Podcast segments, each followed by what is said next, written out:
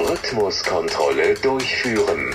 Wenn wir als MTF unterwegs sind, es geht darum, Menschenleben zu retten, weil das Leben ist, wir haben es nur einmal.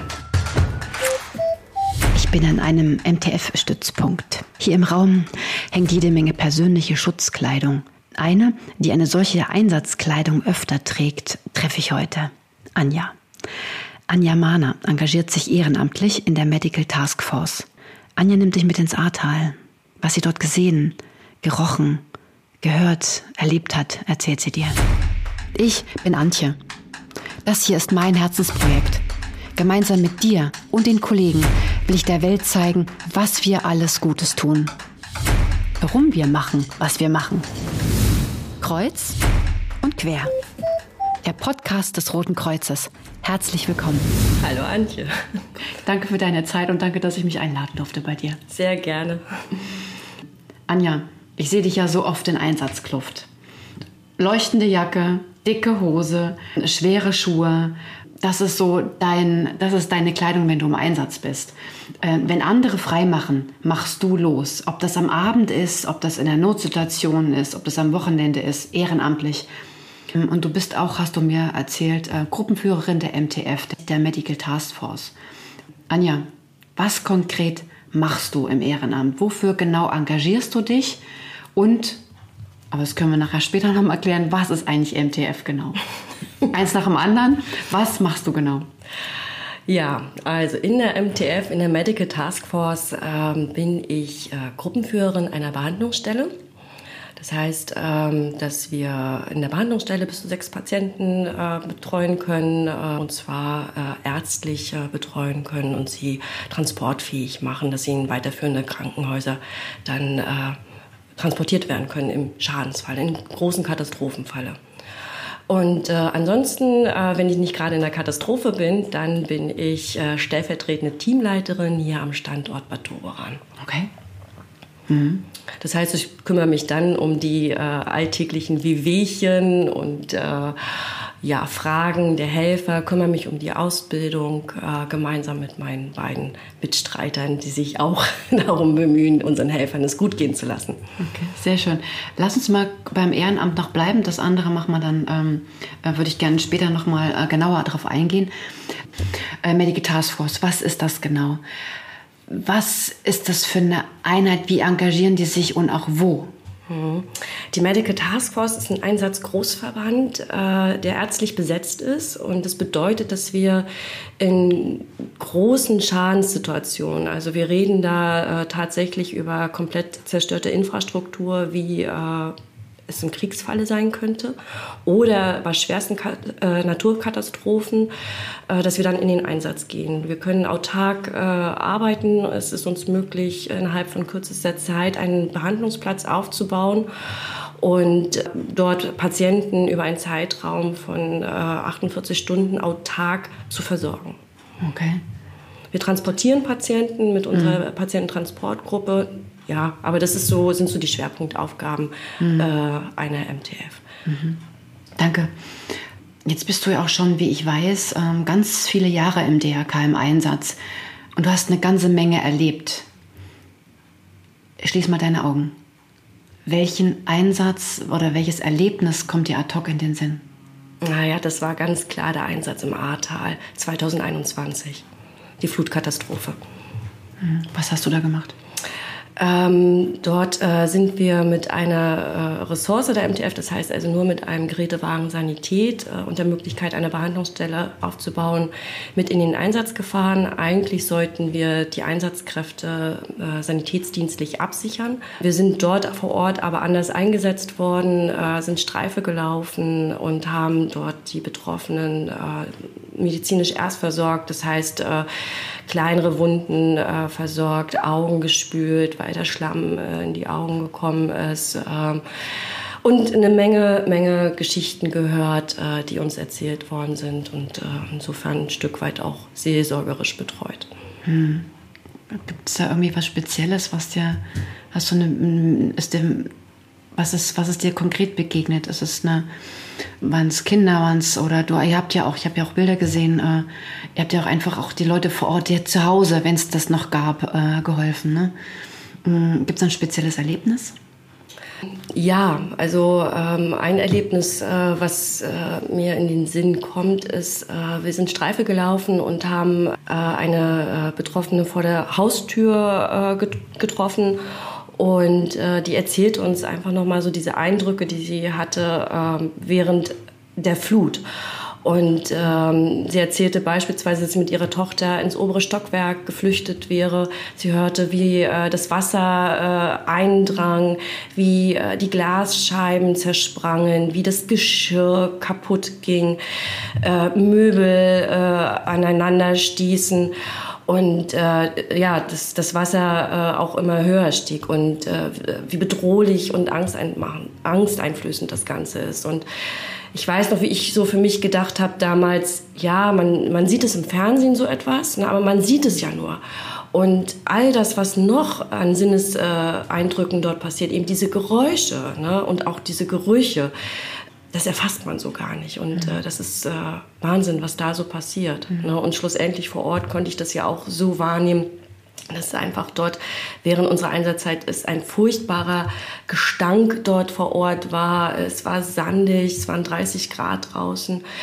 Äh, das Wasser hatte ja auch alles Mögliche mitgenommen, nicht nur Holz, Bäume, sondern eben auch äh, Tiere und wie wir wissen, eben leider auch viele, viele Menschen. Und äh, natürlich ist es eine sehr toxische Luft gewesen, mhm. dass äh, wir alle das Bedürfnis hatten, bei 30 Grad äh, freiwillig eine FFP2-Maske zu tragen. Und wir mhm. wissen alle, mhm. äh, was es bedeutet, eine FFP2-Maske bei 30 Grad zu tragen. Mhm. Ja. Mhm. Das sind ja eindrucksvolle Erlebnisse, ne? das erlebst du ja auch nicht jeden Tag. Nein. Das macht was mit dir. Ähm, mhm. Jetzt die Frage auch, was macht das mit dir? Das, wie bist du nach Hause gekehrt? Wie, oder wie grenzt du dich ab? Wie nimmst du das wie verarbeitest du das emotional? Also tatsächlich ist es so, äh, das, das muss ich gestehen. Also äh, wenn ich noch mal äh, in die Gelegenheit komme und darüber spreche, so wie wir beide jetzt gerade, natürlich bekomme ich da auch Gänsehaut nach wie vor. Mhm. Ne? ich glaube, das ist auch etwas, was einen nie wirklich loslassen wird. Ne? Ähm, aber Ansonsten, ich hatte das Glück, ähm, dass ich viel drüber sprechen konnte ähm, innerhalb unseres Teams, die wir da unten waren. Dass ähm, ich große Unterstützung auch durch den Landesverband, äh, durch äh, die Verantwortlichen, die Referenten Matthias Schubert und auch Christine Oechslein für die MTF, dass die uns zur Seite standen und auch Angebote gemacht haben, dass wir das in einem Bericht niederschreiben konnten. Also ich habe das dann auch gerne genutzt. Naja, und dann ist es natürlich auch ein Einsatz, wo viele auch fragen, ne? aus dem privaten Umfeld, aus dem Kollegenkreis. Und dadurch es natürlich auch immer wieder Situationen gibt, äh, wo man einfach erzählt. Und äh, ja, und am Ende des Ganzen äh, ist es auch so, dass äh, wir damals gemeinsam im Team einen, Film erstellt haben, äh, ja, der auch heute äh, immer wieder äh, uns begleitet, äh, wenn wir Ausbildung machen innerhalb der MTF für neue Helfer, um ihnen einen auch, auch einfach einen Eindruck zu vermitteln, was alles auf sie zukommen kann. Und äh, ja, und so kann man das Ganze dann auch irgendwie mhm.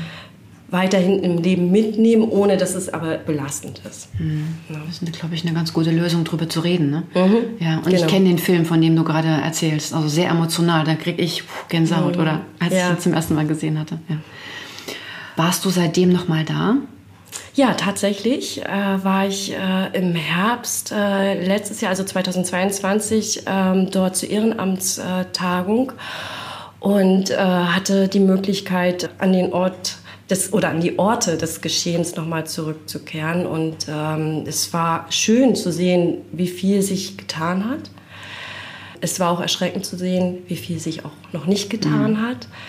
Aber ja, also direkt vor Ort. Wir waren an einer Schule damals ähm, ähm, eingesetzt, beziehungsweise hatten dort unseren äh, Betreuungsplatz und das war dann so unsere Basis. Und ich bin an diese Schule zurückgekehrt und äh, ja, die Schüler müssen nach wie vor noch draußen äh, in Containern auf die Toilette gehen, aber ansonsten der Unterricht findet statt und äh, das war schon beeindruckend. Und ähm, ja, ich habe mir auch die Bilder damals nochmal, die Fotos rausgeholt. Der Sportplatz, der hoch voll Schlamm war und der jetzt äh, ganz normal aussah, wo ich einfach auch nochmal diesen Unterschied extrem wahrnehmen konnte. Ne? Es war sehr beeindruckend, nochmal vor Ort zu sein. Aber mhm. es war auch gut.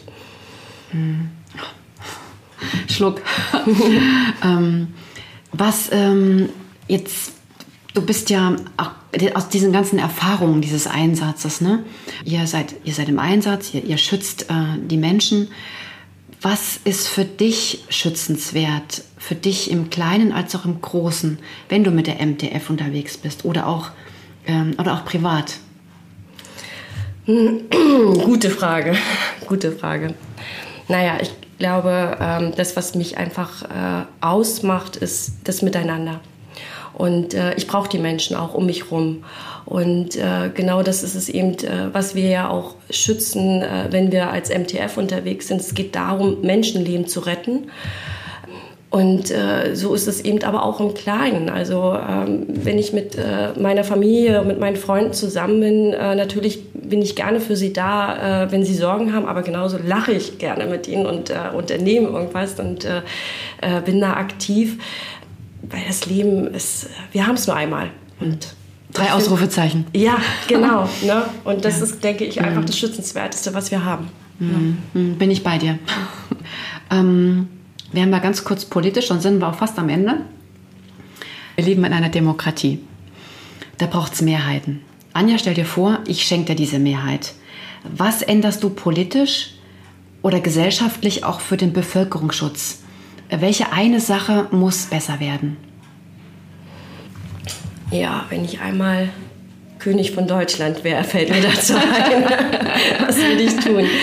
Ähm, ja, also das, was mir immer wieder begegnet ist. Ähm, ja, wie gesagt, ich mache das schon ein paar Jahre jetzt äh, inzwischen mit der MTF und äh, es macht mir riesengroßen Spaß und es ist eine Leidenschaft und Herzblut.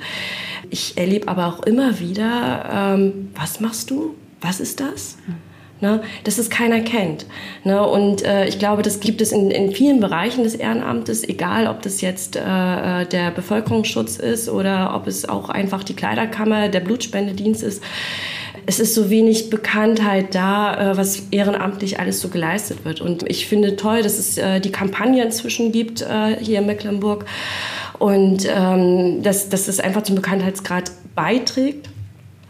Gleichzeitig erlebe ich aber auch oftmals in unserem Ehrenamt, dass man nicht das Gefühl hat, dass es wirklich auch genügend gewertschätzt wird. Und ähm, da wünschte ich mir tatsächlich, ähm, dass äh, wir die Anerkennung erfahren würden, wie es Feuerwehren zum Beispiel auch bekommen. Mhm. Ne? Das wäre sehr, sehr wertvoll. Und da gibt es ja tolle Ideen wie Anerkennung von Rentenpunkten oder, oder, oder. Ich weiß es nicht. Ne? Da äh, habe ich auch nicht zu Ende nachgedacht. Aber das, glaube ich, wäre sehr sinnvoll und dann würde sich vielleicht auch der eine oder andere noch mal mehr dafür entscheiden. Mhm. Schöne Gedanken. Mhm. Anja, MTF und dein Engagement dazu, das ist alles ehrenamtlich. Mhm. Damit verdienst du aber nicht deine Brötchen. Womit verdienst du denn deine Fischbrötchen? ja, meine Fischbrötchen. Genau. Ähm, ich bin äh, beim DRK Kreisverband Bad Doberan äh, beschäftigt äh, und äh, arbeite dort als Bereichsleiterin für unsere neuen Kindertagesstätten. Also auch dort habe ich mit Leben zu tun. Sehr schön. viel Leben. Ganz viel Leben, genau. Aber die Zukunft des Bevölkerungsschutzes, der MTF, was auch immer. Richtig. Und äh, ich mag es auch gerne äh, am 8. Mai, am Tag äh, des äh, Weltrotkreuzes, einfach in die Einrichtung zu fahren mit unserem KTW und in meiner Einsatzkluft und unseren kleinen Mäusen äh, einfach dann auch den KTW zu zeigen und äh, ja, und damit auch Bevölkerungsschutz ein bisschen nahe zu bringen. Wunderbar, da bin ich das nächste Mal dabei. Hm? Sehr, sehr, sehr gerne. Sehr schön. Anja, letzte Frage. Kutter bei die Fische. Du bist ein MV-Kind, das weiß ich. Du mhm. bist, habe ich richtig in Erinnerung, in Rostock geboren und in der Nähe davon aufgewachsen. Oder du bist auch in Rostock aufgewachsen? Auch in Rostock aufgewachsen und jetzt erst äh, vor ein paar Jahren nach Bad Doberan gezogen. Okay. Also du bist ein klassisches Mecklenburg-Vorpommern-Kind. Absolut. Welchen Ort bei uns hier in MV muss man denn unbedingt kennen oder erlebt haben? Welchen Tipp hast du denn? Das ist jetzt gemein, ne? weil wenn ich dir diesen Tipp jetzt gebe, dann verrate ich ja meinen Lieblingsplatz und oh, ich weiß gar nicht, her damit, her damit. also, okay. Den Platz, den ich wirklich liebe und wo ich äh, einfach entspannen kann, das ist in Heiligendamm am Kinderstrand. Äh, da gibt es eine wunderbare Beachbar, nennt sich das Deck. Und äh, ich liebe das einfach, äh, ob äh, am Wochenende mittags äh, in der Sonne da einfach mal einen Kaffee zu trinken oder am Abend den Sonnenuntergang zu erleben, wie die Sonne im Meer versinkt, dazu ein Glas äh, Weißwein. Ja, das ist schon schön und das sollte man gesehen haben. Okay, sehr hört sich gut an. Ne? Ich denke, wir fahren da jetzt mal hin. Oh, gerne. Sehr schön. Anja, hab vielen lieben Dank für das Interview. Sehr gerne. Okay, dann viel Spaß beim nächsten Mal am Deck Richtig. in Heiligendamm. Genau, vielen Dank. Dankeschön. Kreuz und quer. Der Podcast des DRK in Mecklenburg-Vorpommern. Wir treffen uns zweimal im Monat hier. Zusammen reisen wir durch die Vielfalt unseres Roten Kreuzes. Du willst dabei sein? Dann melde dich bei mir. Lass uns zusammen auf diese Hörreise gehen. Bereit? Dann freue ich mich auf deine Geschichte in Kreuz und Quer.